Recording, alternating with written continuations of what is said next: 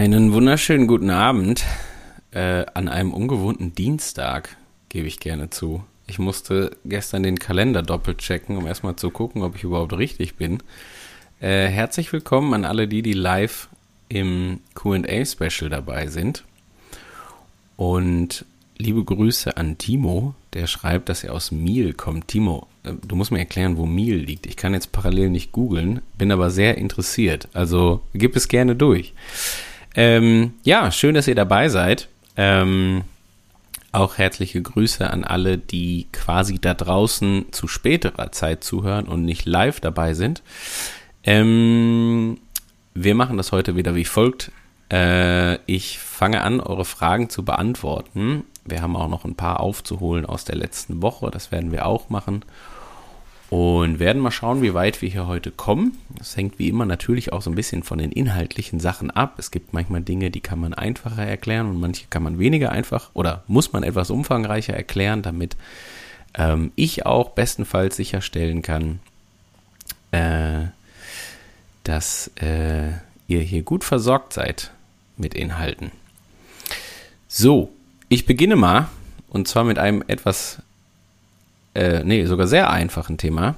Und zwar, ähm, wahrscheinlich ist es euch aufgefallen in den letzten Tagen, dass eure Trainingsplattform auf einmal auf Englisch war. Ähm, es hat da diverse Updates gegeben. Zugegeben steckte ich da ehrlich gesagt nicht weiter drin und habe das auch erst gesehen, als es bei mir auch alles auf Englisch war. Ihr könnt es sehr einfach umstellen jetzt mittlerweile. Und zwar macht ihr folgendes. Ihr geht, loggt euch bei Today's Plan ein, geht rechts oben auf euer Profil. dann findet ihr als ersten Reiter das Stichwort Konto. Da geht ihr rein und dann findet ihr in eurem Konto eure Spracheinstellungen. An der Stelle nicht zu verwechseln mit der Zeitzone.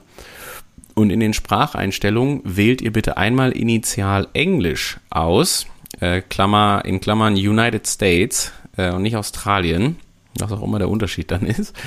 Ähm, und klickt ihr bitte auch auf Speichern und danach wählt ihr wieder German aus. Und wenn ihr das gemacht habt, dann äh, ja, funktioniert das, äh, sollte das funktionieren. Also ich habe es jetzt zweimal, dreimal versucht auf diversen Plattformen hier heute und es hat dreimal durchaus ganz gut funktioniert. Ähm, für alle nochmal ganz kurz, die auch live hier neu dabei sind, äh, schreibt eure Fragen gerne in den Chat, solltet ihr sie nicht schon per E-Mail eingeschickt haben. Wenn ihr sie per E-Mail eingeschickt habt, schreibt einfach eine kurze Notiz dabei, dann kann ich die hier später grün machen und weiß dann ganz genau, dass ich das für euch einmal schon mal beantwortet habe. Super. Ähm, ich fange einfach mal an und picke mir hier die Sachen raus, die noch offen sind, ähm, aus äh, vor allen Dingen auch der letzten Woche, wie gesagt, und dann haben wir noch ein paar aus, aus dieser Woche. Eine davon war eine Frage zu Today's Plan. Ähm, genau, und die habe ich ja hiermit quasi schon beantwortet. Und dann hätte ich hier einmal eine Frage von Peter. Und Peter schreibt, ich starte nächstes Jahr in Rot und möchte zwei Wochen vorher eine Mitteldistanz machen. Klammer auf, trainiere nach dem Finisherplan und es ist meine dritte Mit äh, Langdistanz, sorry. Also Peter ist etwas erfahrener schon. Ich möchte bei der Mitteldistanz alles rausholen, was geht. Ist das zwei Wochen vor der Langdistanz möglich? Danach wird ja eh getapert, Augenzwinkern. Ähm, also ich sag mal so, äh, klar, man kann das immer nicht so ganz hundertprozentig voraussagen, ob das ähm, für beide Sachen dann sehr gut funktioniert, weil ich sag mal, klar ist auch so eine Mitteldistanz ist natürlich auch irgendwie beanspruchend, ist überhaupt keine Frage. Ähm, man kann äh, immer, glaube ich, dann nur, gerade wenn man das machen möchte, was ich total verstehen kann, und ich glaube, es sollte nicht immer nur darum gehen, ob man jetzt beide Sachen irgendwie perfekt hinbekommt, ähm, sondern es sollte viel auch darum gehen, ob man da Spaß bei hat und ob das ähm, ja, einem gut in den Kram passt, ob das Rennen sind, die einem, weiß ich nicht, logistisch, organisatorisch auch liegen, ob man da schon mal gute Erfahrungen gemacht hat und so weiter. Ich würde dann immer alles dafür tun, dass die Regeneration gut funktioniert. Da habe ich hier im letzten Podcast auch schon, also im letzten QA-Special viel zu gesagt, als es um das Thema aktive Erholung ging und solche Geschichten. Ähm, und ich sag mal so, Peter, bei der Mitteldistanz alles rauszuholen, geht natürlich grundsätzlich gut. Die Frage ist, wie viel Sprit sinngemäß im Tank ist für dann die Langdistanz zwei Wochen später. Ähm, würde aber glauben, als jemand, der erfahren ist und der bis dahin ja auch voll im Saft steht, so sage ich es jetzt einfach mal, also natürlich auch gut trainiert hat bis dahin, dass das ziemlich gut funktionieren kann.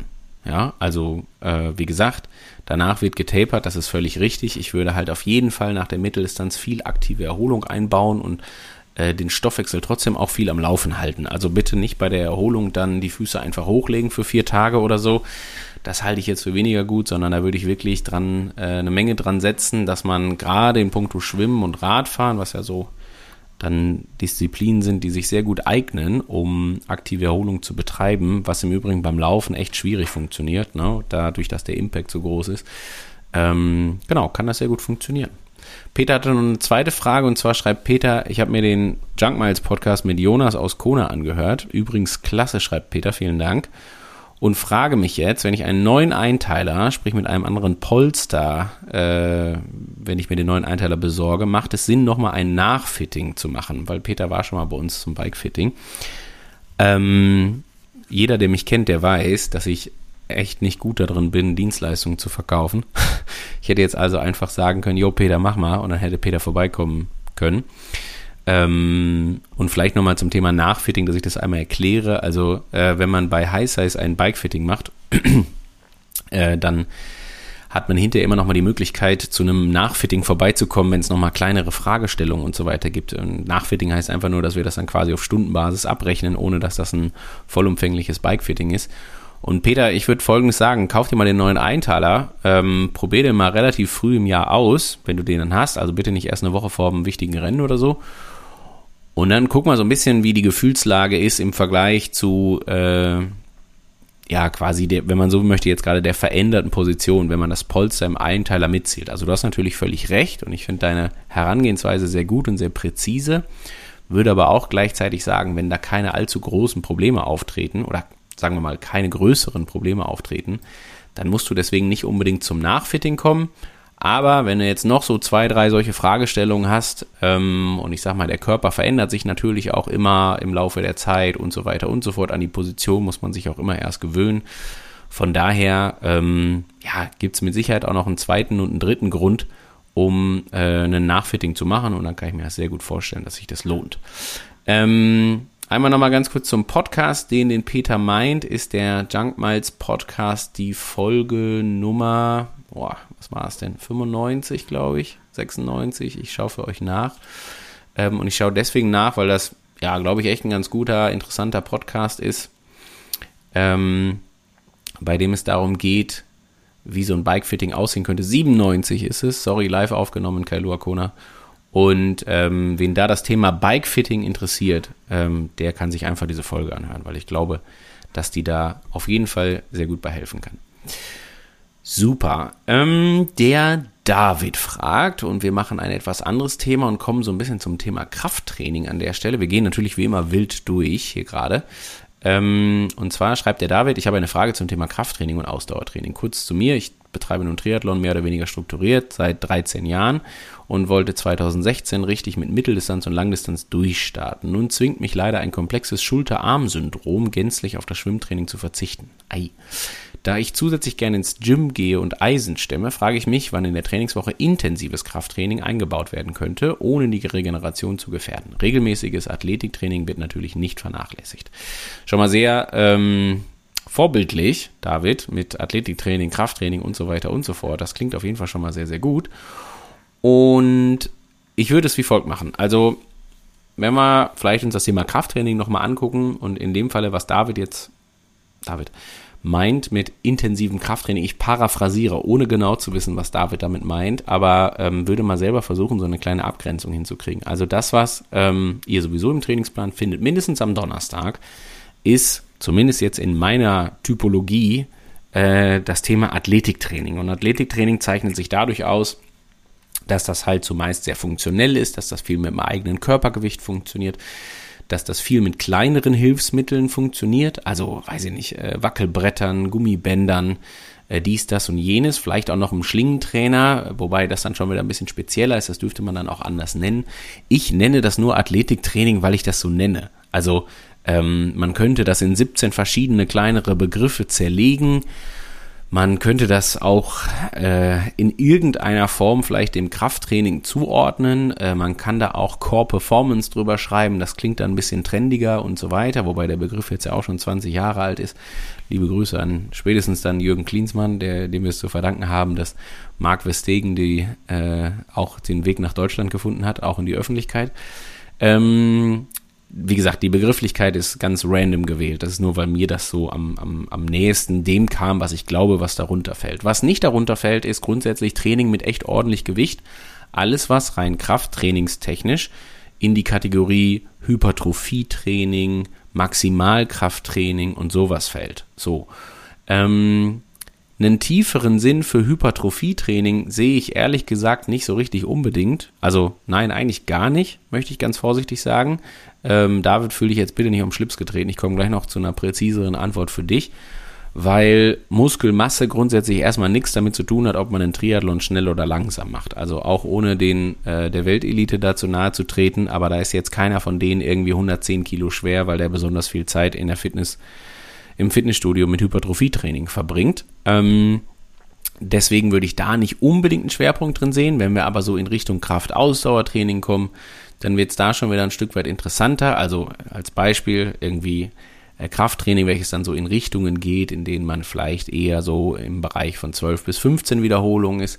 Maximalkrafttraining ist irgendwas oder auch IK-Training, also intramuskuläre Koordination, irgendwas, was viel, viel weniger Wiederholung, dann aber maximales Gewicht hat. Also wo wir dann eher im Bereich sind von äh, 1, 2, maximal 3 Wiederholungen und dann wirklich der absoluten Ausbelastung. Und ähm, egal welcher dieser Trainingsformen wir wählen, wir müssen uns immer überlegen, das hat natürlich eine Auswirkung auf unsere Laufmuskulatur, auf unsere äh, Radmuskulatur, als auch auf unsere Schwimmmuskulatur. Richtig schwierig wird es, wenn ich die beiden, also bleiben wir mal kurz bei den Beinen, aber wenn ich zum Beispiel die beiden Disziplinen, die vorrangig mit den Beinen funktionieren, also Laufen und Radfahren, verbinden wollen würde mit einem Krafttraining für die Beine und das halt wirklich in chronologischer Reihenfolge zeitlich relativ nah beieinander mache. Das liegt daran, dass ähm, die, der Kraftanteil, den wir beim Krafttraining haben und im Vergleich zu Radfahren und Laufen ist es jetzt gerade egal, welches Krafttraining wir meinen, also ob das Hypertrophietraining ist oder wegen mir auch Maximalkrafttraining oder auch Kraftausdauertraining. Der Anteil der Kraft wird auf jeden Fall bedeutend viel größer sein, als der Anteil der Kraft ist beim Radfahren. Ja, also wenn man das physikalisch auseinander nimmt und sich am Ende äh, anschaut, wie viel Newton da äh, letztendlich bei den unterschiedlichen Disziplinen wirken, dann ist der Unterschied riesig. Und ich erzähle das deswegen, weil wir uns dann immer überlegen müssen, dass dort, äh, wo wir einen hohen Kraftanteil haben, Klammer auf im Fitnessstudio, ähm, wir auch immer gänzlich unterschiedliche Muskelfasern im ganz Speziellen, als auch die Versorgungswege dieser Muskelfasern, also unterschiedliche Energiestoffwechselwege ansteuern. Und wenn wir die durch Krafttraining einmal so richtig, richtig, richtig aufgeweckt haben, dann ist so ein bisschen die Gefahr da, dass wir die dann auch vorrangig beim zum Beispiel Radfahren benutzen. Also wir machen zum Beispiel ein Hypertrophietraining, auch wenn es vielleicht nicht unbedingt so richtig gut ist oder sinnvoll ist, und fahren dann darauf zwei Stunden Rad, um mal direkt das Beispiel, also ein praktisches Beispiel zu haben. Ähm, dann ist die Wahrscheinlichkeit relativ groß, dass so diese ganze Glykolyse zum Beispiel, die angekurbelt ist durch das Radtraining, äh, durch das Krafttraining, sich auch noch relativ lange in das Radtraining zieht. Und das ist was, was wir nicht unbedingt haben wollen. Deswegen würde ich da auf jeden Fall so einen zeitlichen Versatz einbauen. Ähm, ich glaube, es kann total gut Sinn machen, David Krafttraining zum Beispiel an dem besagten Donnerstag einzubauen. Man kann auch locker Krafttraining und Athletik miteinander verbinden. Also David jetzt vor allen Dingen an dich. Gerade als erfahrener Gymgeher ähm, weiß man, wie man unterschiedliche Körperkompartimente einsetzen kann, ohne dass man da jetzt irgendwie zu viel Ermüdung erleidet. Also wenn das Athletiktraining schwerpunktmäßig sich, weiß ich nicht, um den Oberkörper kümmert, dann kann man immer noch im Fitnessstudio schwerpunktmäßig die Beine trainieren und so weiter und so fort. Und ich mache es jetzt mal sehr plump von der Einteilung. Ne? Man kann das jetzt noch deutlich diffiziler angehen in puncto Körperkompartimente. Und ähm, dann ist das auf jeden Fall schon mal ein praktischer Tag, an dem man das machen könnte. Ich glaube auch, dass man zum Beispiel Schwimmen und äh, Krafttraining sehr gut miteinander verbinden kann ähm, würde das trotzdem vielleicht mit einem kleinen zeitlichen Versatz machen. Ähm, aber ansonsten lässt sich das auch locker an einem Tag miteinander unterbringen. Wenn es darum geht, Rad- und Lauftraining miteinander unterzubringen, dann ähm, würde ich ganz, ganz klar empfehlen, da, wie gesagt, einen zeitlichen Versatz zu haben. Ich würde das Laufen tendenziell auch meistens immer vorm Krafttraining machen, alleine um irgendwie nicht zu viel Ermüdung zu haben, die sich dann beim Laufen halt auch auswirkt. Beim Radfahren ist es ein kleines bisschen egaler, da geht es dann eher so ein bisschen vor allen Dingen um das Metabolische. Und da, wie gesagt, ja, wenn da, ich sag mal, wenn das eine morgens stattfindet und das andere abends, um mal so einen typischen ähm, Arbeitsalltag zu integrieren oder mit einzuplanen, dann ist das völlig okay und dann kann man das ganz getrost machen. Ähm, wichtig immer, sage ich nochmal, egal bei welcher Frage, egal ob es hier um Krafttraining geht oder sonstiges oder äh, alternative Sportarten, egal ob es eine Spielsportart gibt, ich finde so einen ähm, fixen Ruhetag in der Woche weiterhin sehr, sehr wichtig. Und da ist mir immer sehr dran gelegen, dass man den auch einhält. Und ähm, ja, die, der Rest ist super, da kann man gar nicht viel verkehrt machen. Und David, das, was du geschrieben hast, wie gesagt, als erfahrener Fitnessstudio-Geher, wenn du dann sowieso nicht schwimmst, dann kannst du schon mal jede Schwimmeinheit durch eine Gym-Einheit ersetzen und die kann dann auch locker an äh, einem Tag sein, an dem auch Rad gefahren wird oder gelaufen wird, nur halt gerne in der, in der Reihenfolge wie eben beschrieben. Super. Ähm, der Alexander schreibt, ich bin seit letztem Jahr Mitglied bei Power and Pace und habe mit dem Allrounder-Plan die letzte Saison bestritten. Insgesamt habe ich drei Sprintdistanzen gefinisht. Diese Saison würde ich gerne auf die olympische Distanz wechseln und liebäugle eventuell mit einer Mitteldistanz im Juni. Da meine mir zur Verfügung stehende Zeit nicht für die durchschnittlichen 10 Stunden der Champions-Kategorie ausreicht, war die Überlegung, den Allrounder-Plan mit ein paar zusätzlichen bzw. längeren Einheiten aus dem Champions-Plan anzureichern. Ähm, denkst du, damit wäre ein solides Mitteldistanzfinish möglich? Wenn ja, auf welche Einheiten sollte ich gezielt setzen? Danke im Voraus. Och, schöner Satz. Es macht wahnsinnig Spaß, hier dabei zu sein. Das lese ich gerne noch vor, das freut mich. Danke, Alexander. Ähm, an der Stelle nochmal einmal ganz kurz auch ein bisschen Abgrenzung. Ich versuche dann immer so ein kleines bisschen auszuholen, weil ja auch einige von euch noch irgendwie neu dabei sind oder vielleicht ähnliche Fragen haben. Hm, der Allrounder-Plan als sich, äh, an sich, ähm, der ist ja so ausgestaltet, dass der auch als Zielwettkampf sogar ähm, Mitteldistanzen sowieso anbietet. Ja. Und das liegt daran, weil ich persönlich mir relativ sicher bin, dass man mit diesem Pensum, welches man mit dem Allrounder-Plan äh, absolviert, auch durchaus sehr sinnvoll eine ähm, ja, Mitteldistanz finishen kann. Das wird dann nicht die beste Mitteldistanz ever, da würde man, wenn man das denn erreichen wollen würde, also wenn man da jetzt wirklich bestreben hätte, was weiß ich, sich zum Beispiel für eine Weltmeisterschaft über die 73-Distanz zu qualifizieren, um das mal als Beispiel zu nehmen, dann wäre man mit dem Finisher-Plan, vielleicht dem Champions-Plan, vor allen Dingen aber auch dem Qualifier-Plan, da mit Sicherheit ein Stück weit besser dran, weil auch alle die sich natürlich auf eine Mitteldistanz vorbereiten und relativ logisch, wenn ich natürlich eher 12, 13, 15 oder gar 18 bis 20 Stunden Trainingszeit in der Woche aufwende, ist die Wahrscheinlichkeit auch größer, dass ich diese Mitteldistanz schneller finische. Ähm, völlig aber verständlich und normal, wie bei Alexander auch, dass das ähm, natürlich nicht für jeden passt. Und dafür gibt es den Allrounder-Plan. Und ich will nochmal einmal bekräftigen, dass ich mir sicher bin, dass man auch mit der Trainingszeit, die da angegeben ist, also ich weiß jetzt nicht ganz genau, was auf der Website steht, aber ich würde sagen, irgendwas zwischen sechs bis acht Stunden in der Woche so ungefähr, als Durchschnitt übers Jahr verteilt, ähm, dass man damit das auch gut hinbekommt. Und da ja, zeigt ja auch so die Erfahrung aus jetzt mittlerweile, was haben wir jetzt, vier, glaube ich, vergangenen Jahren Power and Pace, dass das gut funktioniert. Die Rückmeldungen ähm, sehen ja auch immer super danach aus. Und deswegen fühlt euch da bestätigt, das so zu machen. Wenn es jetzt darum geht, hier und da mal eine Einheit zu verlängern, nochmal ganz grundsätzlich, dann äh, ist das immer möglich. Ne? Das sage ich ja hier ganz, ganz grundsätzlich, dass der Trainingsplan ja ein sehr liberales Konstrukt ist und sich gerne äh, oder gerne von euch angepasst werden kann, wenn da irgendwas ähm, in irgendeiner Form ja, verlängert werden will, wo man vielleicht auch mal mehr Trainingszeit hat, zum Beispiel am Wochenende. Ob es jetzt Sinn macht, also ehrlich gesagt, da aus anderen Kategorien sich die Einheiten rauszupicken, ja, das sehe ich zugegeben nicht so ganz, weil ich offen gesprochen nicht so richtig den Aufwand äh, da nötig machen würde an eurer Stelle, weil man müsste dann irgendwie, klar, man kann natürlich im, im Magazin gucken, was der Champion jetzt theoretisch auf dem Plan hat und dann kann man das anpassen. Aber dafür jetzt extra einen anderen Trainingsplan reinzuladen und Kategorien ständig zu wechseln, also das auch nicht unbedingt vorgesehen. Weil das auch immer ein gewisses Risiko mit sich birgt. Also, ähm, dass dann mal irgendwie der Plan aus den Fugen gerät, dass sich vielleicht Wochen verschieben und wie auch immer. Also, das würde ich ehrlich gesagt nicht machen, sondern dann würde ich einfach wirklich eher hingehen und ich sage jetzt mal vorsichtig, auch egal für welchen Plan, es ist wurscht, ob das jetzt der Allrounder ist oder der Mover oder der Finisher oder oder oder. Und wenn man dann am Wochenende mal ein kleines bisschen mehr Zeit hat, dann halt herzlich gerne auch ähm, ja, einfach die Zeit nutzen und vielleicht mal an die, weiß ich nicht, sage jetzt mal anderthalbstündige Radeinheit einfach mal eine halbe, dreiviertel Stunde, Stunde dranhängen ähm, und dann ist das völlig fein. Immer gerne in sich reinhören, ob das gut verkraftbar war und so weiter und dann ist das total fein. Und ich glaube, ansonsten ähm, verpasst man da nichts. Also der Champion zeichnet sich ja grundsätzlich dadurch aus, dass die Einheiten da nicht unbedingt länger werden, einzig und allein, sondern vor allen Dingen auch durchaus anders aufgebaut sind von der Intensitätenverteilung.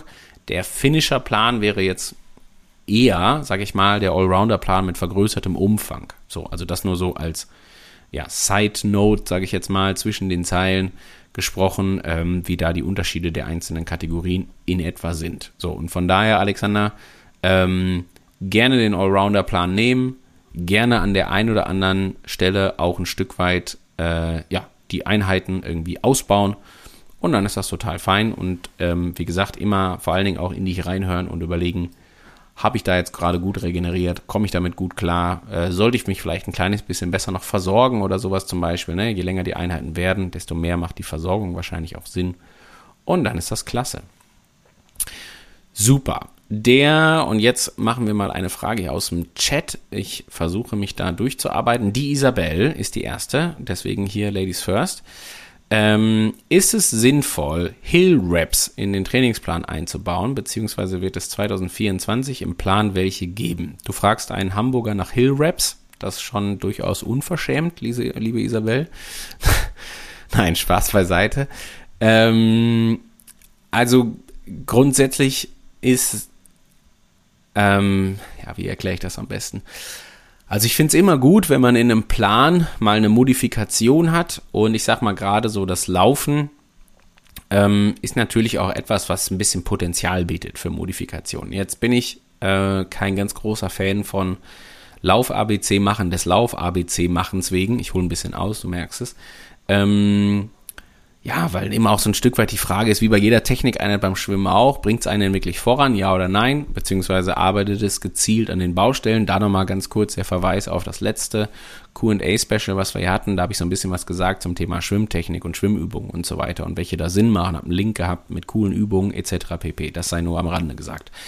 Hill Raps ist, äh, wir müssen uns immer fragen, was machen eigentlich Hill Raps? Also, äh, um das nochmal zu übersetzen, in Anführungsstrichen, das wäre ja das Laufen oder das Berganlaufen oder Berglaufen, wenn man so möchte, im, je nachdem, wie man es denn haben wollen würde, sucht man sich eine Strecke aus, die vielleicht so im Bereich von zwei, drei, vier Prozent liegt. Viel weiter würde ich bei der prozentualen Steigung gar nicht mal unbedingt gehen, weil man sagen muss, je steiler der Berg, desto weniger hat es mit dem eigentlichen Laufen zu tun. Also es hört sich bescheuert an, aber das geht dann irgendwann in Richtung Treppensteigen und Treppensteigen wirkt positiver für Radfahren als fürs Laufen. Deswegen sind grundsätzlich Profi-Radfahrer beim Wandern auch echt gut. Äh, das nur als Randnotiz. Und äh, dann würde man diese zwei, drei, vier Prozent laufen und man würde das Ganze für ähm, ja, einen gesetzten Zeitraum machen. Ich sage jetzt mal von 20 bis 40 Sekunden so roundabout. Und dann natürlich immer wiederholen, je nachdem.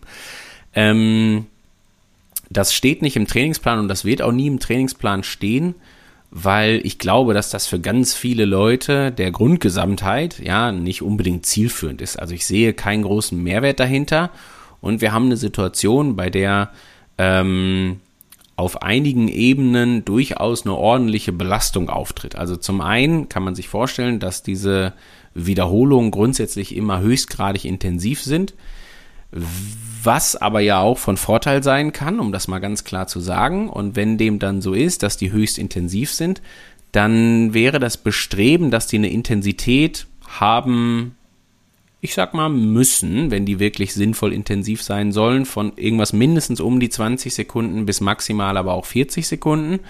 Und richtig ideal wird es dann aber eigentlich erst, ähm, wenn die Pause dazwischen auch relativ kurz ist. Also der Effekt steigert sich in jedem Falle deutlich, wenn die Pause kurz gehalten wird.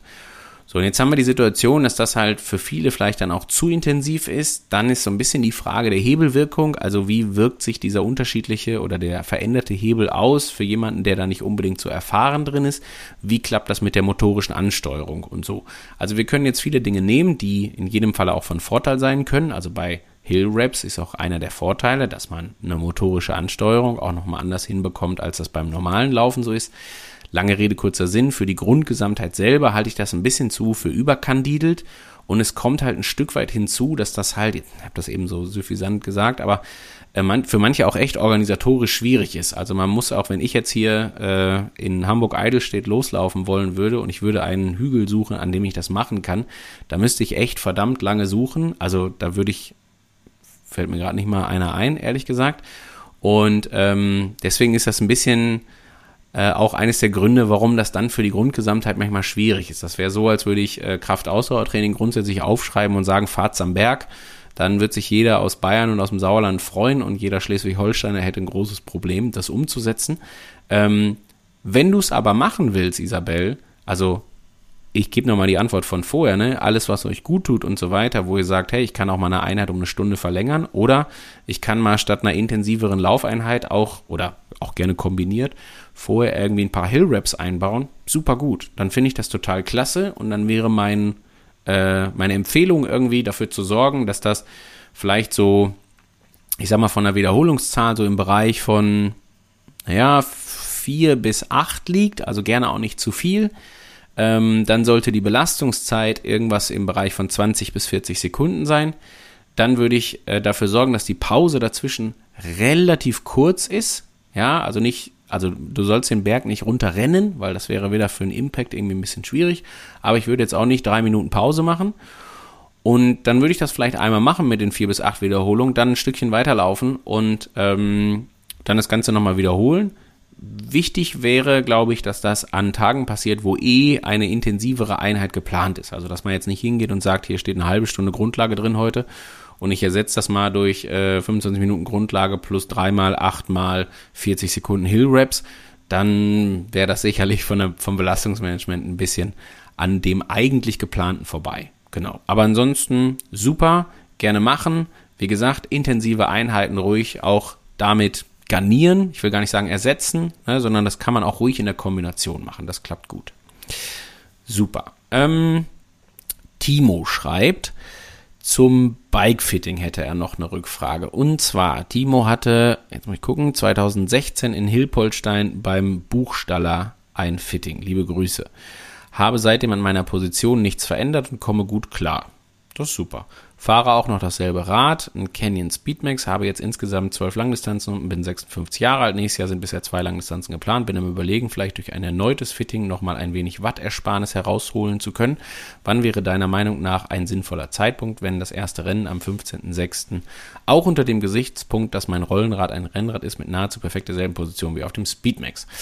Ähm, also erstmal schon mal total klasse. Jetzt wird sich dein Körper seit 2016 ein Stück weit verändert haben. Ne, das habe ich eben gesagt, dass das so ein Argument wäre, um nochmal ein Fitting zu machen. Aber die Sache ist auch ganz klar, wenn du damit super zurechtkommst und du schreibst, du kommst damit gut klar, finde ich das total fein. Und dann ähm, würde ich da jetzt gar nicht so sehr bestrebt sein. Nichtsdestotrotz, so ein Bike-Fitting hat ja immer den großen Vorteil, ähm, man kann das machen und viele Baustellen finden und man kann das machen und man kann keine Baustellen finden und hinterher rausgehen und sich freuen, dass man auch schon vorher keine Baustellen hatte. Das ist eigentlich immer positiv, wenn ich das mal so sagen darf. Ähm, wenn du ein Bike-Fitting planst, wäre ich mit der Wattersparnis so ein Stück weit vorsichtig, weil so ein Bike-Fitting sagt einem nie, wie viel Watt man gespart hat. Und da bitte auch nicht denken, dass, ähm, dass die Herangehensweise, weiß ich nicht, ich mache einen Kopf zwei Zentimeter tiefer und deswegen habe ich Watt gespart äh, bei gleicher Leistung, äh, bei gleicher Geschwindigkeit, Entschuldigung. Ähm, das ist, funktioniert so nicht. Also ähm, es gibt sicherlich so ein paar Muster, wo man sagen kann, da könnte es in die Richtung gehen, dass man jetzt gerade Leistung spart bei gleicher Geschwindigkeit. Wenn man aber in aller Regelmäßigkeit Aerodynamiktests macht, stellt man fest, ah, ganz viele Sachen gehen sich nicht so aus, wie man denkt, dass sich das ausgehen würde. Ja, und deswegen wäre ich da so ein bisschen vorsichtig. Ähm, jetzt gibt's natürlich einen Windkanal, der gerade in Bad Wörishofen gebaut wird. Wir freuen uns drauf. Ähm, da könntest du definitiv deine Wattersparnis äh, herausholen. Das ist sicher. Deswegen bauen wir diesen Windkanal, um genau das zu machen. Äh, der Windkanal öffnet Mitte, Ende Januar nächsten Jahres. Also du bist herzlich eingeladen, das zu machen. Ich bin mir jetzt aber zugegeben unsicher, ob das nicht vielleicht ein bisschen zu überkandidelt ist. Also das musst du dann selber für dich beantworten, weil kannst dir vorstellen, so ein Windkanaltest, äh, der dauert drei Stunden, der ähm, kostet auch natürlich deutlich mehr Geld, als ein Bikefitting Geld kostet. Und das ist dann einfach so ein bisschen die Frage, was einem da die Leistungsersparnis wert ist. Also äh, wir freuen uns natürlich über jeden, der kommt, das ist ganz klar. Ich bin mir nur gerade nicht so ganz sicher, ob das nicht an deiner Frage auch so ein kleines bisschen vorbeigeht. Wenn man ein Bike-Fitting macht oder Interesse daran hat, seine Position zu optimieren, dann würde ich sehr frühzeitig in der Saison damit anfangen. Also vielleicht nicht direkt in Woche 1, aber ich sag mal so in Woche, ja, um mal irgendwas zu sagen, nachdem man so vier, fünf, sechs Wochen Gewöhnung wieder drin hat, sich wieder auch den Hintern wieder dran gewöhnt hat, aufs Rad zu setzen und so weiter, dann ist eigentlich schon ein sehr, sehr guter Zeitpunkt, ähm, um auch die Radposition oder die Sitzposition zu ändern. Und ich sag mal so, je mehr Probleme es gibt, und deswegen, Timo, darfst du dich jetzt gerade nicht angesprochen fühlen, desto eher macht man das, je weniger Probleme man hat, ja, desto entspannter kann man auch bei der Wahl des Zeitraums sein. Man muss halt nur immer auch klar dazu sagen, der Körper braucht nach einem Bikefitting manchmal etwas Zeit. Es muss nicht immer so sein, es kann auch völlig reibungsfrei sein. Aber so eine Veränderung, auch wenn sie noch so klein ist, kann immer auch eine, eine größere Auswirkung haben, braucht manchmal ein bisschen Anpassung und sollte auch ein bisschen Puffer an Zeit haben, um sagen zu können, ob die Anpassung jetzt gerade gut funktioniert hat, ja oder nein. Weil es gibt immer noch eine kleine Differenz zwischen, das sieht im Labor gut aus und das fühlt sich im Labor gut an und das fühlt sich auch noch in Stunde fünf draußen gut an. Und deswegen würde ich das auf keinen Fall zu nah an dem Wettkampf machen, ähm, wenn denn dann ernsthafte Veränderungen noch anstehen. Genau. Super. Der Rüdiger fragt, hallo Björn, ich habe eine Frage zur Umsetzung von Trainingseinheiten Outdoor. Ah ja, das ist schön. Wenn zum Beispiel im Plan eine Einheit steht mit 3x4 Minuten EB und 2x5 Minuten G2, muss man die 4 Minuten EB am Stück fahren oder ist das okay, wenn man am Ende der Einheit die entsprechende Gesamtzeit von 12 Minuten EB und 10 Minuten G2 in der Zone verbracht hat? Sprich, die Typografie gibt die Intervalle vor. Die klare Antwort, jein. Ähm, wir müssen uns Folgendes vorstellen. Gerade jetzt bei den EB-Einheiten, die nehme ich mal. Bei G2-Einheiten kann ich direkt sagen, ist es mir egaler. Je intensiver es wird, desto wichtiger ist die Dauer des Intervalls. Und das liegt an folgendem Grund. Wir müssen immer überlegen, dass erstmal ganz kurz einmal festgezurrt, was wollen wir eigentlich mit einer EB-Einheit? Und eine EB-Einheit, also der klassische Entwicklungsbereich, ein total blöder Begriff, das darf ich direkt sagen, ähm, und auch veraltet, aber es gibt auch nicht viel tollere Begriffe und sorry, wenn ich, wenn wir da manchmal so Begrifflichkeiten wie eben beim Athletiktraining, die nicht wahnsinnig cool, trendy und denglisch sind, irgendwie verwenden. Ähm, man fährt im Bereich der Schwelle, der, der metabolischen, des metabolischen Fließgleichgewichts aus Laktatauf- und Abbau, um es mal so zu sagen. Oder mit anderen Worten, wegen mir sehr einfach, im Bereich der FTP. So, man macht das in allererster Linie, weil man seinen aeroben Stoffwechsel trainieren möchte. Wir möchten also diese Intensität nutzen, um mehr Sauerstoff durch uns durchzubringen, um dem Körper zu sagen, tu mir doch mal den Gefallen und pass dich mal an und sorg mal dafür, dass deine Sauerstoffaufnahme im Großen und Ganzen besser wird. Also wir eine größere V2 Max haben. So, diese Sauerstoffaufnahme ist eine sehr, ist ein sehr träges Ding. Die ist ein bisschen träge wie die Herzfrequenz, so kann man sich das immer vorstellen. So.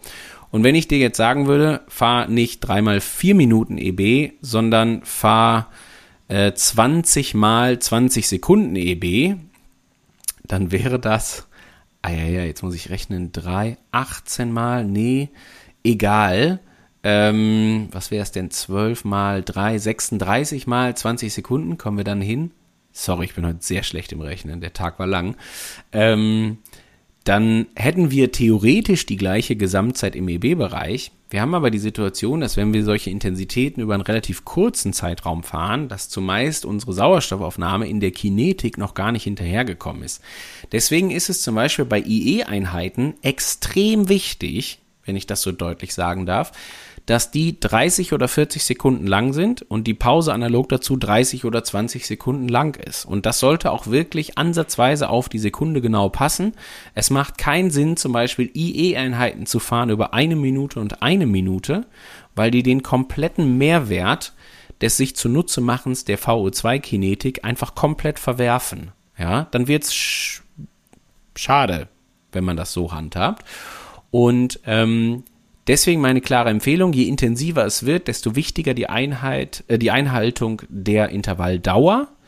Verlängern grundsätzlich nie ein Problem. Und ich sag mal, wenn äh, das Intervall in jedem Fall mindestens zwei Minuten dauert und dann kommt eine Ampel, ja, alles gut. Dann natürlich bitte bremsen und nicht bei Rot über die Ampel fahren, nur um das Intervall einzuhalten, sondern zwei Minuten EB fahren, kurz an der Ampel warten, wegen mir auch nochmal zwei Minuten dann erst locker rollen und dann die zwei Minuten nachholen. Wenn der Berg fünf Minuten lang ist, dann bitte fünf Minuten EB fahren und nicht vier Minuten EB. Super, total gut. Ähm, wenn das aber so eine Sache ist, wo man sich denkt, ich mache es jetzt mal sehr abstrakt, aber man fährt durch die Stadt und nimmt jede rote Ampel oder jede Ampel dann irgendwie fährt man einen ordentlichen Antritt, hat dann 20 äh, Sekunden Antritt gefahren und denkt dann, man kann daraus irgendwie eine EB-Einheit machen, ja, dann wird es ein bisschen kryptisch. Das, das klappt dann nicht so ganz. Also davon gerne bitte abweichen. Nochmal ganz klar, ähm, je weniger intensiv es wird, desto weniger wichtig ist es auch. Also gerade bei den G2s zum Beispiel. Zweimal fünf Minuten und du sagst mir, ich habe einen Berg zu Hause, dann muss ich am Ende des Tages immer noch mal einmal drüber. Den kann ich super im G2-Bereich fahren und der dauert zehn Minuten. Dann sage ich, super, genauso machen, streich das mit den zweimal fünf Minuten, mach einmal zehn daraus und alles ist fein. Also das mache ich auch sehr häufig, wenn wir wenn ich im Trainingslager bin und ich weiß, man hat jetzt nicht den klassischen Hausberg oder man sucht sich den, die Strecke auch so ein bisschen nach äh, dem Programm aus, sondern man will jetzt, weiß ich nicht, auf Mallorca äh, die Runde Klosterlück und Sacalobra fahren, äh, dann steht im Plan nicht drin 5 mal 15 Minuten G2, sondern stand drin, fahr bitte Klosterlück und Sacalobra und achte darauf, dass du in jedem Anstieg, äh, weiß ich nicht, jeweils einmal für 20 Minuten EB, äh, G2-Bereich fährst. Oder wegen mir auch EB-Bereich, egal. Und dann klappt das super. Und dann ist das sehr, sehr gut. Also deswegen immer ein gesundes Maß finden. Ähm, wenn man jetzt sowieso hingeht und sagt, hey, ich fahre manchmal draußen und manchmal drin, ja, dann hat man schon ein ganz gutes, gesundes Maß. Dann kann man intensive Sachen auch drin auf der Rolle fahren und kriegt das sekundengenau, muss man ja sagen, gestoppt. Und wenn man dann draußen fährt, dann lässt man so ein kleines bisschen fünfe gerade sein, sage ich jetzt einfach mal. Aber ansonsten, Rüdiger, eine super Frage, finde ich sehr, sehr gut. Ähm, ist mir auch immer wieder wichtig. Also wer da beim Thema Umsetzung des Trainingsplans oder sowas noch eine Frage hat, ähm, oder eine Ergänzung hat, immer herzlich gerne, weil ich das wirklich, wirklich wichtig finde, das auch immer so ein bisschen zwischen den Zeilen zu erklären, weil ja, es ist dann doch nicht so ganz trivial. Äh, klar ist immer, es muss nicht perfekt eingehalten werden, manchmal ist es aber wichtig, dass man es einhält, ja, und deswegen versuche ich so ein kleines bisschen äh, auch umschreiben zu erklären. Super. Die, der, der Steffen schreibt, äh, dass die Isabel natürlich an mich gedacht hat, weil ich im Herzen Sauerländer bin und kein Hamburger. Da hast du natürlich völlig recht bei der äh, Geschichte um Höhenmeter, Hill-Raps und so weiter. Und ich will dir was sagen, Steffen, und auch dir, Isabel.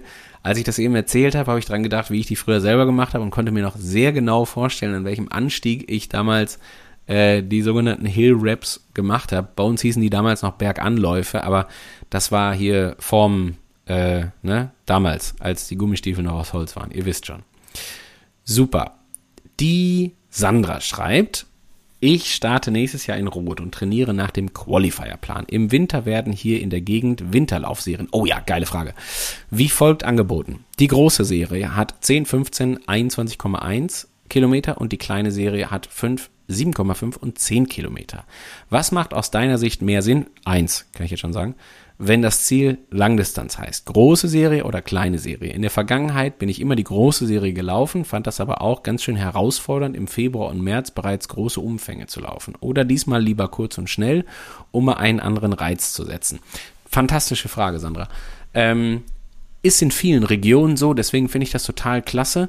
Ähm, und ja, es hat beides Vor- und Nachteile, das will ich ganz klar sagen. Also ähm, ich sehe es immer so ein kleines bisschen so, der Triathlet ist jetzt nicht unbedingt bekannt dafür, fünf oder zum Beispiel so Unterdistanzen, so nenne ich sie jetzt mal einfach, äh, jetzt so richtig, richtig geil zu pacen, sondern gerade so ein Langdistanz-Triathlet kommt ja manchmal auch ein bisschen über die Dauer, ja, und kriegt das gut hin von der Einteilung und so weiter und so fort. Deswegen, also beide Serien sind cool.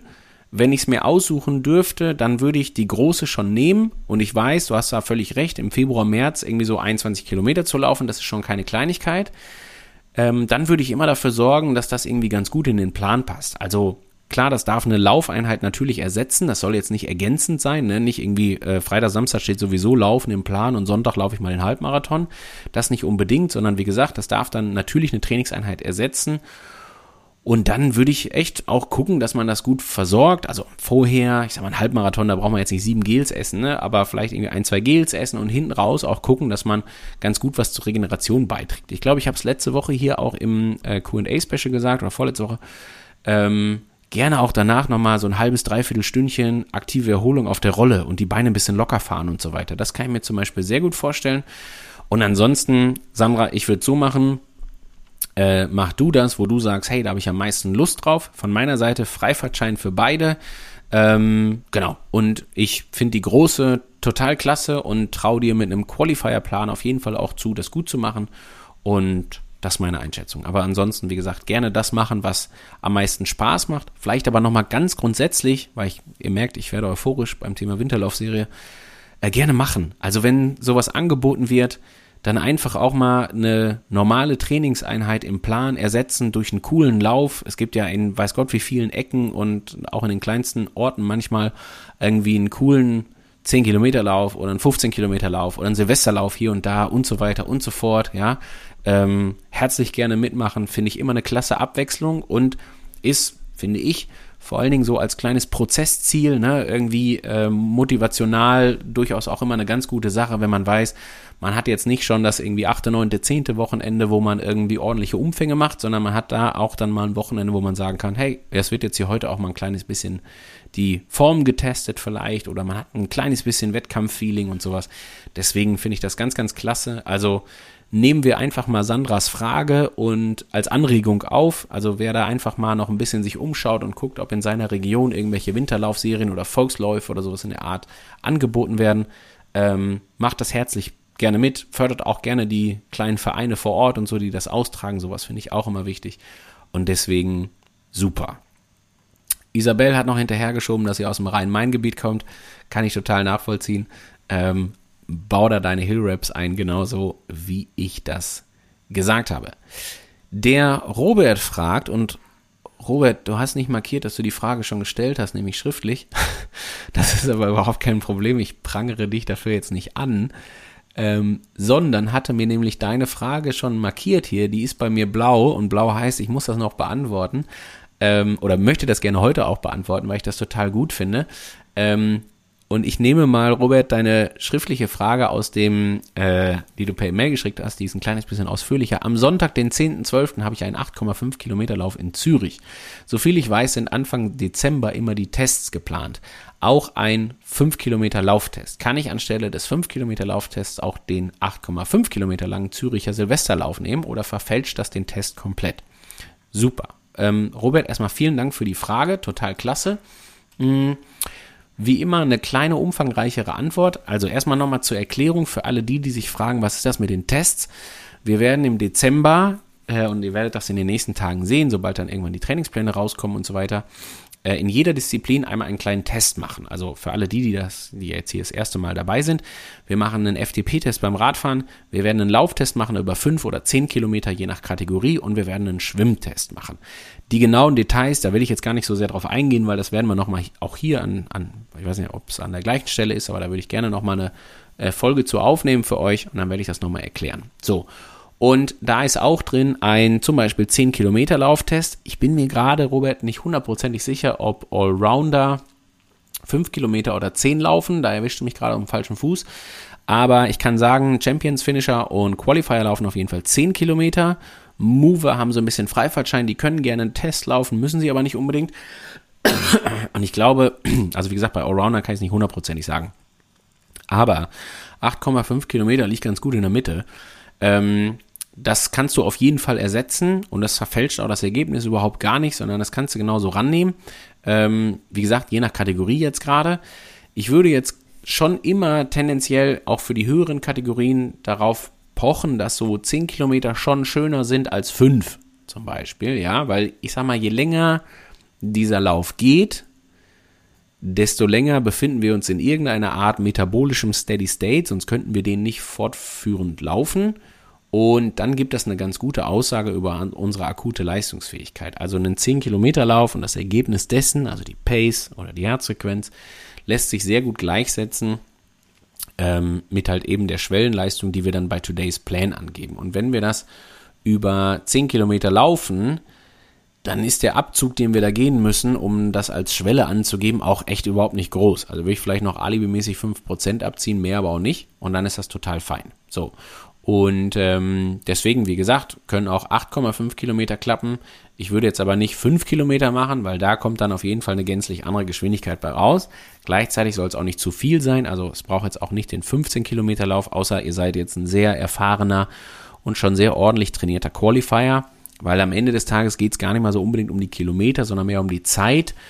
Und was wir wollen, im Speziellen jetzt für den Lauftest, ist halt eine äh, ein Test, der so in etwa irgendwas zwischen einer halben Stunde, Stunde, maximal 75 Minuten ungefähr geht. So, und deswegen die unterschiedlichen Laufkilometer, weil ich jetzt davon ausgehe, dass ein Finisher und Champion und Qualifier auf 10 Kilometer irgendwas zwischen 30 Minuten und 45 Minuten brauchen, ja, und so ergibt sich das. Also von daher mehr auf die Dauer gegangen und Robert, wenn du jetzt die 8,5 läufst und sagen kannst, hey, ich bin da irgendwo so im Bereich von 30 Minuten bis 75 Minuten und ich glaube, die Wahrscheinlichkeit ist sehr groß, ähm, dann ist das total klasse. Dann macht das genauso. Super. Der Simon schreibt, hallo Simon, äh, hallo Simon, mein Gott, nein, so äh, schizophren ist er noch nicht. Hallo allerseits, ich habe auch eine Frage per Mail gesendet. Super Simon, die habe ich eben schon gelesen. Äh, lass sie mich kurz raussuchen und dann beantworte ich die gerne. Simon, wo bist du denn? War eine ganz gute Schwimmfrage. Und da war ich auch kurz ein bisschen echauffiert, weil du mir sagen wolltest, du willst hier was streichen für deinen Schwimmschwerpunkt. Da bin ich natürlich gedanklich schon, habe ich hart dazwischen gegrätscht, schon als ich die Frage gelesen habe. Spaß beiseite. Ähm, Simon schreibt. Und Simon, ich nehme auch da ähm, die äh, Frage aus hier, aus deiner, äh, also die du per Mail geschickt hast. Und zwar schreibt Simon folgendes. Hallo Björn, ich trainiere nach dem Champion-Plan. Äh, Ziel ist der 9.6. Kurzdistanz in Ingolstadt und möchte im November, Dezember einen Schwimmfokus legen. Erstmal schon mal eine geile Kombination, wenn ich das mal so sagen darf, Simon. Äh, weil der Champion ja sowieso durchaus mehr Schwimmen hat auf der Kurzdistanz, das auch deutlich wichtiger ist und dass du dann noch irgendwie bei der Power and Pace Trophy quasi in Ingolstadt bist, finde ich natürlich umso schöner. Und Simon möchte jetzt im November, Dezember einen Schwimmfokus legen, da ich aktuell Schwimmtrainerstunden nehme, und die Wasser, um die Wasserlage zu verbessern. Top. Das soll sich lohnen, daher möchte ich die Anzahl der Schwimmtrainings erhöhen. Super. Aktuell stehen in der Woche 46 bis 49, also KW 46 bis 49, zwei bis drei Schwimmeinheiten im Plan.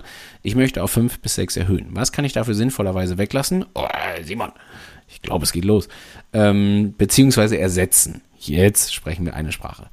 Laufen am Sonntag ersetzen durch Schwimmen und anstatt nur Athletik am Donnerstag zusätzlich noch Schwimmen? Fragezeichen. Also, ähm, super Frage, total klasse, würde ich wie folgt beantworten. Du kannst in jedem Falle hingehen und an dem Donnerstag eine zusätzliche Schwimmeinheit machen. Finde ich super. Dann würde ich, also deswegen zucke ich, ironisch natürlich bitte, nicht falsch verstehen, äh, durchaus ein kleines bisschen, weil ich würde jetzt ehrlich gesagt auch wirklich nicht an anderer Stelle sparen, um da irgendwie das Schwimmen da einzubauen, weil ich sag mal auch so ein adäquater Laufumfang und der ist jetzt im Champions Plan noch nicht groß, ist keine Frage, aber der dient natürlich auch schon so ein bisschen der Vorbereitung äh, auf höhere Umfänge, die dann kommen, wenn zum Beispiel der Dezember kommt, ja. Und ich würde sagen, Simon, da der November und Dezember ja tendenziell noch Monate sind, in denen wir so maximal und so in Richtung des Durchschnittsumfangs bewegen, kannst du wirklich gerne auch die Schwimmeinheiten ergänzen, ohne dass du da jetzt an irgendeiner Stelle irgendwas streichst oder weglässt. Ja, also der Donnerstag ist gebongt, den kannst du gerne machen. Wenn dann da Einheiten sind, äh, wo du, oder Tage sind, an denen du dann vielleicht, wenn du es ergänzen wollen würdest, schon drei Einheiten stehen hast, finde ich das auch noch völlig okay, wenn das für dich natürlich passt. Ja, ist klar. Ähm, genau. Und dann kannst du da herzlich gerne auch fünf bis sechs Einheiten draus machen.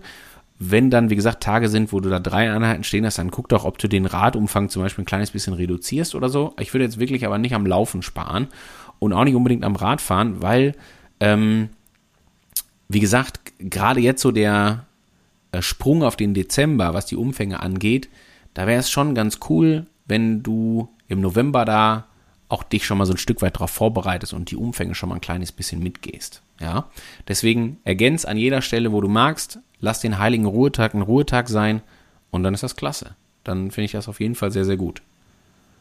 Stark. Die Ina war die, Ina, dass du Bescheid weißt, die die Frage nach Today's Plan gestellt hat, warum das auf Englisch ist. Das habe ich schon beantwortet. Cool. Nico schreibt, Hallo Coach, meine schwächste Disziplin ist das Radfahren, das ich gerne deutlich verbessern möchte. Trotzdem möchte ich nicht aus der Struktur des Trainingsplans ausbrechen. Wie kann ich also den Trainingsplan so ergänzen, dass es sinnvoll ist? Verlängerung der G1-Einheiten, zusätzliche Einheiten pro Woche, Wochenendausfahrten einfach verlängern, spezifisches Krafttraining, es gibt so viele Ansätze. Aber wie passt es in das Gesamtbild am besten rein? Grüße aus Bayreuth. Liebe Grüße zurück, Nico, nach Bayreuth. Ähm, spezifisches Krafttraining, habe ich eben gesagt, mach einen Haken dran die Wahrscheinlichkeit, dass das, also Radfahren kommt von Radfahren, Laufen von Laufen, Schwimmen von Schwimmen in erster Linie. Krafttraining ist immer wichtig, aber eher als Unterstützung, ja, das sei gesagt, weil es geht ja jetzt hier wirklich um die Leistungsfähigkeit des Radfahrens. Und Nico, vielleicht kannst du beim nächsten Mal noch da reinschreiben, welcher Kategorie du zugehörst. Die Info ist nämlich total gut und wichtig, weil dann kann ich immer sagen, ob da noch Luft ist, um irgendwas äh, deutlich auszubauen. Äh, ja oder nein, das ist immer so ein bisschen die Frage.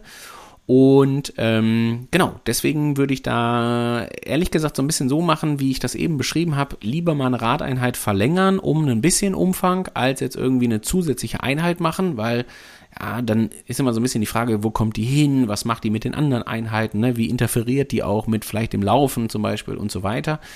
Ähm, es spricht überhaupt nichts dagegen, ähm, wie gesagt, Einheiten auch zu verlängern und vielleicht auch nochmal so eine kleine Randnotiz. Wir sind im Moment noch so in einem Bereich, wo in vielen Kategorien auch am Donnerstag noch ein vermeintlicher Ruhetag drin steht. Also klar, Athletiktraining.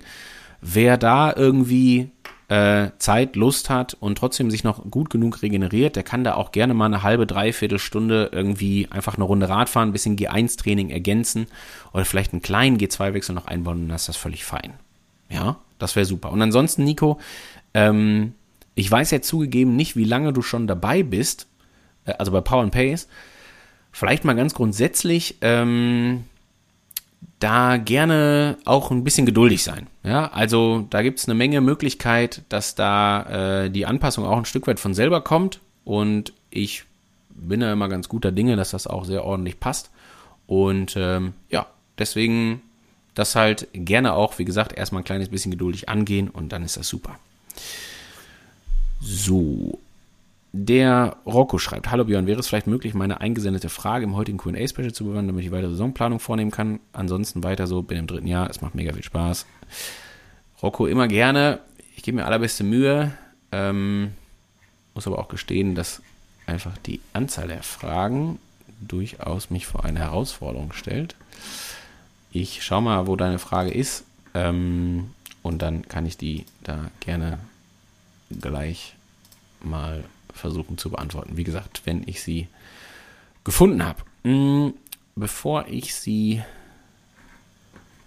fix gefunden habe, würde ich gerne, eben hatte ich noch eine Frage und zwar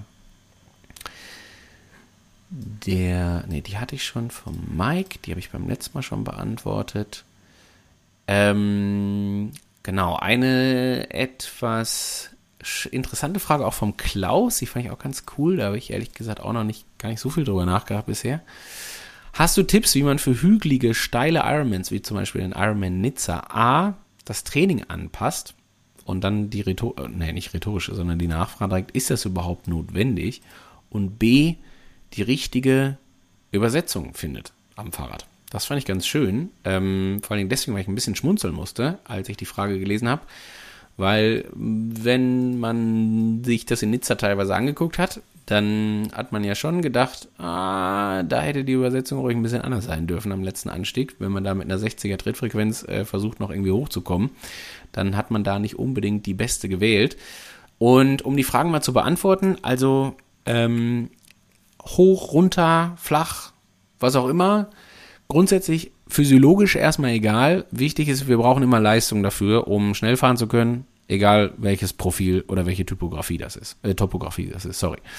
Und ähm, Klar ist aber natürlich auch, dass Berghochfahren durchaus eine etwas andere Biomechanik mit sich bringt. Ne? Wir haben andere Hebelverhältnisse, die da wirken. Und das ist natürlich schon auch ein Fakt, dass jemand, der jetzt Isabel, ne, äh, wenn, wenn du dich vorbereitest aus dem Rhein-Main-Gebiet und diverse Hügel vor der Tür hast, dann wirst du hin und wieder mal die Biomechanik des, der Hill-Raps haben und die Biomechanik der, des Berghochfahrens haben. Und damit unterscheiden wir beiden uns schon, weil wenn ich hier in Schleswig-Holstein zwei Stunden Radfahren gehe, dann habe ich hinterher, komme ich nach Hause und habe zwölf Höhenmeter gemacht. Und das ist nicht mal übertrieben, sondern es ist wirklich so. Und das waren drei Autobahnbrücken. So. Und ähm, wenn ich jetzt nicht von Haus aus sowieso schon irgendwie mal Berge vor der Tür hätte und hin und wieder auch mit dieser veränderten Biomechanik fahren würde, dann würde ich in jedem Falle hin und wieder mal, es muss überhaupt nicht schwerpunktmäßig sein, um Gottes Willen, aber hin und wieder mal einfach Kraftausdauertraining machen, also klassisches K3-Training um auch so ein bisschen diese Fähigkeiten ein Stück weit zu schulen. Dann ist die Biomechanik zwar, muss man fairerweise sagen, immer noch nicht die gleiche, aber ich bin auf jeden Fall mal in einem Bereich, wo ich einfach meine Muskelfasern anders ansteuere, weil ich halt eben die Trittfrequenz so niedrig wähle, dass ich einen höheren Kraftanteil brauche, um die gleiche Leistung zu fahren. So, und ähm, dann würde ich ehrlich gesagt noch sagen, Klaus, also wenn du mich so direkt danach fragst, dann macht es, glaube ich, total viel Sinn, wenn du nicht sowieso schon Hügel oder Berge vor der Tür hast, ja, das ist ganz wichtig, dann vielleicht mal übers Jahr verteilt schauen, ob man nicht mal irgendwann ein Wochenende irgendwo hinfahren kann, wo man mal ein bisschen gezielter berghoch fahren kann. Und dann reicht das völlig aus. Dann ist das total fein. Also man braucht jetzt nicht hier einen Alpenpass über 10 Kilometer vor der Tür, um das halt passend für den Wettkampf üben zu können, sondern wie gesagt, da geht's halt in erster Linie um die Leistung. Wenn man äh, ein Stückchen Kraft-Ausdauertraining dabei hat, und das habt ihr fast alle im Trainingsplan stehen, also die Champions sehr wenig bis gar nicht, die Finisher, Qualifier und so, die haben es auf jeden Fall drinstehen. Ähm, dann ist das völlig fein. Und wie gesagt, wenn man dann das Jahr oder die Vorbereitung noch garniert mit vielleicht mal äh, mit, also mangels an Bergen zu Hause, mit vielleicht mal dem ein oder anderen Wochenende, wo man mal irgendwie von Hamburg in den Harz fährt, von, keine Ahnung, sucht es euch aus, äh, irgendwie vielleicht sogar die Chance hat, ein bisschen wirklich in die Berge zu fahren, dann ist das völlig fein. Ja, und dann klappt das sehr, sehr gut. Aber wie gesagt, wenn man wie Isabel aus dem Rhein-Main-Gebiet kommt, dann findet man da genug Hügel vor der Tür, ähm, wo man das Ganze schon gut üben kann.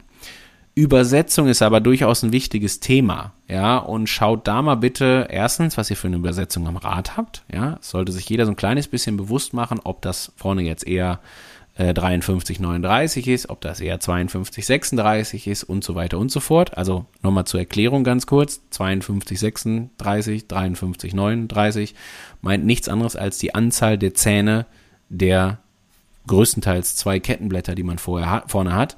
Je größer die sind, desto vorteilhafter, je mehr Leistung man auf die Pedale bringt, weil dann kann man auch noch bei hohen Tretfrequenzen hohe Leistungen abgeben äh, oder bei hohen Leistungen und vor allen Dingen hohen Geschwindigkeiten kommt man immer noch hinterher mit einer moderaten Tretfrequenz, weil Geschwindigkeit natürlich immer sich zusammensetzt aus der Leistung, logischerweise, der Übersetzung und dann eben der Trittfrequenz. Ähm, und wenn man jetzt wirklich sehr steile Ironmans hat, und Nizza gehört auf jeden Fall dazu, Klaus, da würde ich dir auf jeden Fall zustimmen, dann könnte es schon wichtiger sein, dass man diese Übersetzung so ein kleines bisschen im Blick hat. Wie gesagt, es hängt ab von deiner Leistungsfähigkeit. Am Ende kannst du es dir ganz einfach, kannst es googeln, also gib mal Übersetzungsrechner Rad ein oder irgendwie sowas in der Art. Da gibt's genügend Tools, wo man auch Übersetzungen äh, eingeben kann und rausfinden kann bei 6% Steigung oder 10 kmh, äh, welche Übersetzung fahre ich dann und wie viel Umdrehungen brauche ich dafür. Das Einzige, was dann nicht beantwortet wird, meistens ist die Leistung, die man dafür braucht. Das gilt es dann nochmal rauszufinden. Ähm, ich sage aber mal so, ehrlich gesagt, so dass, wenn man so ein normales Rad heute kauft, dann hat man entweder 53, 39 oder 52, 36 und mittlerweile bei einem modernen Rad hinten ja auch mindestens elffach, wenn nicht gar schon zwölffach. Und dann komme ich halt hinten auch schon auf Grenze, die so im Bereich sind von mindestens mal 28 10, teilweise ja 30, 32. Und das reicht dann völlig aus. Also ich würde sagen, mit 36, 32 oder 36, 30 kommst du jeden Anstieg hoch. Also da würde ich sagen, kannst du jeden Alpenpass mitfahren. Genau. Äh, Rocco, deine Frage habe ich gefunden. Die habe ich sogar tatsächlich schon blau markiert und finde die cool. Und ich lese sie mal einmal vor. Und zwar schreibt Rocco, ich trainiere aktuell mit dem Allrounder-Plan und meine Frage an euch ist die folgende. Mein Plan für die neue Saison ist es, ein bis zwei Mitteldistanzen zu absolvieren, die bisher noch nicht festgelegt sind. Weiterhin bin ich bereits fix in Rot für die Staffel angemeldet und laufe dort den Marathon. Nun meine Frage, wie ich am besten den Marathon für Rot vorbereite und idealerweise natürlich auch die beiden Mitteldistanzen. Die erste Mitteldistanz hatte ich gedacht, vor Rot zu absolvieren und die zweite eventuell im Spätsommer. Schön. Ähm, Plan auf die Mitteldistanz ausrichten, würde ich sagen, im ersten Anlauf, ehrlich gesagt. Ähm, oder auf Rot, wobei, ja, da ist so ein bisschen die Frage, inwieweit das Radfahren und das Schwimmen dann noch so wichtig ist, wenn du die Mitteldistanz gemacht hast. Also ich würde es ein bisschen davon abhängig machen, vielleicht, wie weit die auseinander liegen. Wenn die relativ nah zusammen sind, dann ist das cool. Dann würde ich trotzdem die Mitteldistanz nehmen und dann, sagen wir mal jetzt, wenn du die Mitteldistanz in Ingolstadt machst als Beispiel, dann ist die Anfang Juni, dann hast du danach bis Rot wahrscheinlich vier Wochen Zeit. Wenn du dann die zweite Mitteldistanz im Spätsommer machst, dann würde ich in den vier Wochen durchaus Schwimmen und Radfahren eher so zur aktiven Erholung und so weiter nutzen. Ähm, aber gar nicht mehr, ja, sondern dann kann man das einfach so mitmachen und wird den Schwerpunkt dann aufs Laufen legen, ähm, was einfach nur heißen würde, den Laufumfang vielleicht nochmal ein kleines bisschen zu verlängern. Kleines bisschen heißt sowas wie 10 bis 20 Prozent, höchstens, gerne. Nicht viel mehr, braucht nicht. Ähm, diese 10 bis 20 Prozent würde ich aber im Hinblick auf die Mitteldistanz auch durch schon, durchaus schon einplanen. Also wenn du wirklich einen Marathon laufen willst, der Allrounder-Plan als solcher, der ist jetzt nicht unbedingt gedacht dafür, um einen Marathon zu laufen. Das heißt, es bräuchte da auch gerne schon im Februar, März, April, Mai hier und da ein kleines bisschen mehr Laufumfang, 10 bis 20 Prozent. Ja, ist ein guter, eine gute Richtschnur, um das direkt mal einzuordnen. Also damit euch klar ist, dass ein bisschen mehr nicht heißt, 50 Prozent mehr Umfänge zu machen, zum Beispiel im Laufen.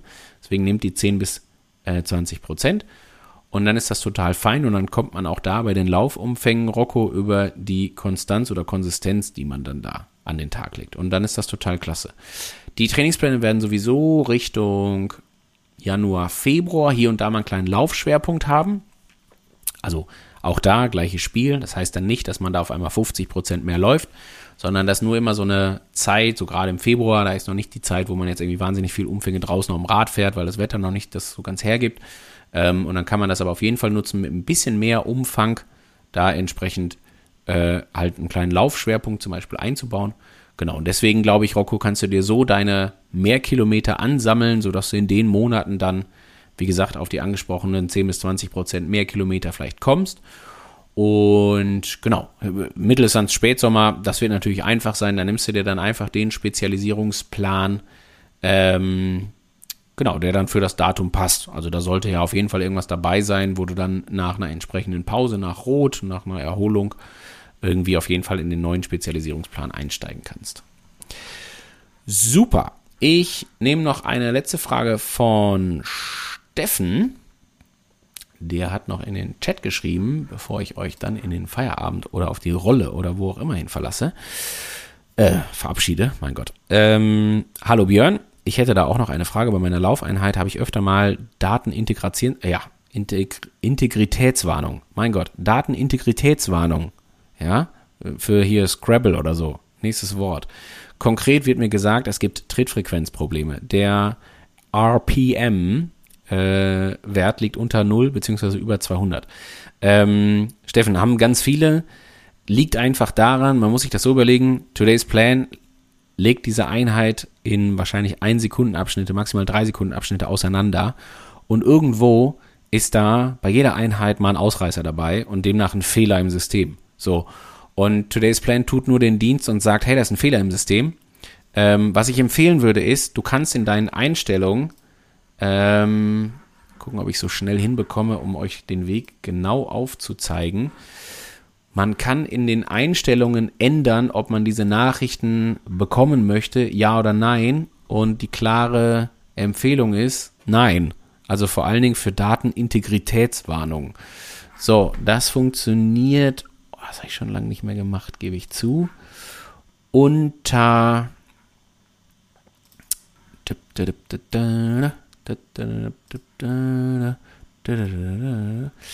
So, wo haben wir es denn? Hm, ich weiß es gerade selber nicht. Bei Konto ist es nicht. Vielleicht kann das auch schon jemand beantworten, der schneller ist als ich. Ich habe natürlich hier leider auch nur. Ah ja, da. Ähm, also ich kann es finden unter Alarm.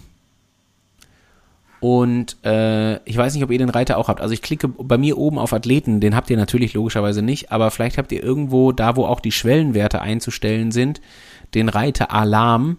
Und da habt ihr unter anderem sowas wie eine Device Configuration, äh, Device Management, Data Integrity.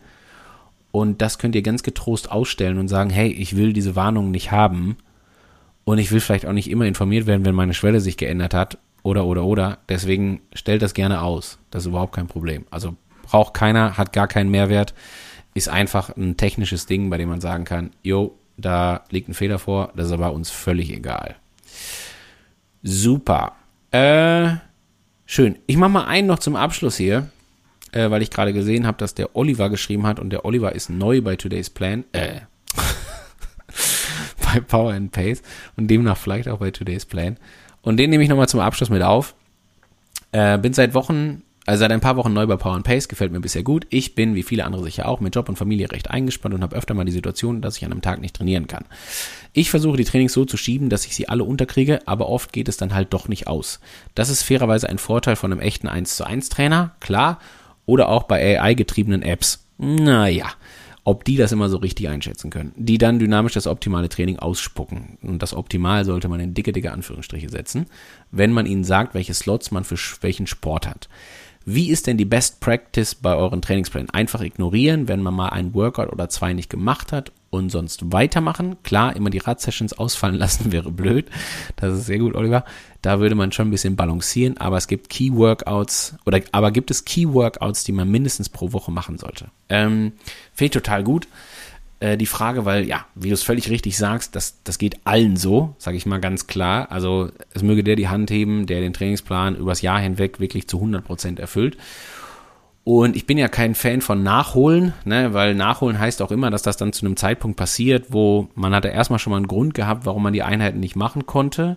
Und wenn das halt sowas ist wie Job und Family, was ja auch Stress sein kann, nicht immer sein muss, aber Stress sein kann, dann würde ich das nicht unbedingt, ähm, äh, wie gesagt, nachholen. Was man aber machen kann, ist zum Beispiel so Sachen wie, wenn jetzt die Einheit, die Radeinheit von Dienstag nicht gefahren werden kann, dann könnte man die zum Beispiel am Donnerstag nachholen, wenn da gerade noch Ruhetag auf dem Plan steht. Ähm, das ist zum Beispiel überhaupt kein Problem. Also wirklich einfach tageweise Einheiten verschieben an einen Tag, sodass dann quasi der Dienstag der vermeintliche Ruhetag wird in irgendeiner Form und äh, ja, die Einheit verschoben wird auf einen Tag, an dem das dann äh, an dem das dann nachgeholt wird, völlig in Ordnung. Genauso kann man auch hingehen und sagen, hey, wenn ich die Einheit am Freitag nicht machen konnte, äh, man aber am Samstag eine Radeinheit auch noch drin stehen hat, ich bleibe jetzt mal kurz beim Radfahren, dann kann man zum Beispiel gerne auch eine Kombination finden und sagen, hey, am Freitag war eine intensive Einheit und am Samstag steht eine drin, die ist ein bisschen länger. Dann kann man das auch gerne so ein Stückchen miteinander kombinieren. Also dann vielleicht die intensiveren Inhalte nehmen von Freitag, die Einheit ein kleines bisschen verlängern und dann ist das auch völlig fein. Ganz wichtig ist mir, hört da immer auch so ein Stück weit in euch selber rein und das sagt euch auch keine Trainings-App. Äh, da kann noch so viel künstliche Intelligenz hinterliegen. Ob das jetzt gerade ähm, gut geklappt hat vom Feedback her, ja oder nein. Die Frage solltet ihr euch vor allen Dingen auch immer selber stellen und da eine ehrliche Antwort drauf geben. Und ansonsten, ja, Oliver, würde ich da einfach gucken, du schreibst ja schon so, als äh, dass ich das Gefühl habe, dass du das sehr gut hinbekommst, da hin und wieder auch einfach mal eine Einheit wegzulassen. Also das ist auch überhaupt gar kein Problem. Wie gesagt, es muss da nicht alles nachgeholt werden, aber wenn man einen sinnvollen Slot findet zum Nachholen, finde ich das total gut. Da geht's aber ehrlich gesagt gar nicht um die Inhalte unbedingt. Ne? Also auch eine zweistündige G1-Einheit an einem Sonntag, die kann schon richtig gut und richtig wertig und richtig wichtig sein. Und da muss man dann nicht versuchen, irgendwie die Einheit von Freitag auch noch mit reinzukloppeln und so weiter und so fort, sondern dann kann man einfach beim gewohnten Rhythmus bleiben. Und dann ist das alles total fein. Also es gibt in der Hinsicht keine Key Sessions oder sowas, die du verpasst. Es geht immer um die Konsistenz. Und mein Tipp wäre, versuch doch ähm, zu schauen, ob es irgendwie, ob man am Rhythmus noch ein bisschen was verbessern kann, also ob du wiederkehrende Einheiten hast, die du vielleicht auch nicht machen kannst, weil die halt echt nicht so richtig gut in die Tagesstruktur passen oder in die Wochenstruktur, dass man die vielleicht grundsätzlich irgendwo anders hinlegt, dass man sagt, hey, Dienstagabend so für äh, Radfahren passt mir nicht gut, ich würde da lieber laufen gehen und dann mit Mittwoch zum Beispiel tauschen. Sowas geht natürlich immer super. Ja, und dann vielleicht auch so ein bisschen präventiv rangehen und überlegen, was da ein bisschen besser passen könnte. Genau. Super. In diesem Sinne, ich wünsche euch einen fantastischen Abend. Äh, bedanke mich bei euch, dass ihr hier dabei gewesen seid. Ändert eure Sprache bei Today's Plan. Wir sehen uns hier auf jeden Fall nochmal wieder. Ähm, also dieses Jahr wollte ich damit sagen, also grundsätzlich sowieso, aber auch dieses Jahr nochmal. Ähm, ich glaube, beim nächsten Mal machen wir das sogar als Live-Veranstaltung in Gedenken an FDP-Tests und so weiter und so fort. Da erkläre ich euch das mit den Tests nochmal etwas präziser. Und äh, ansonsten, tolle Woche, viel Spaß beim Training, erholt euch immer wieder gut und so weiter, denkt daran. Und ähm, ja, bis zum nächsten Mal. Alles Gute euch, bis dann. Tschüss. Sweat in your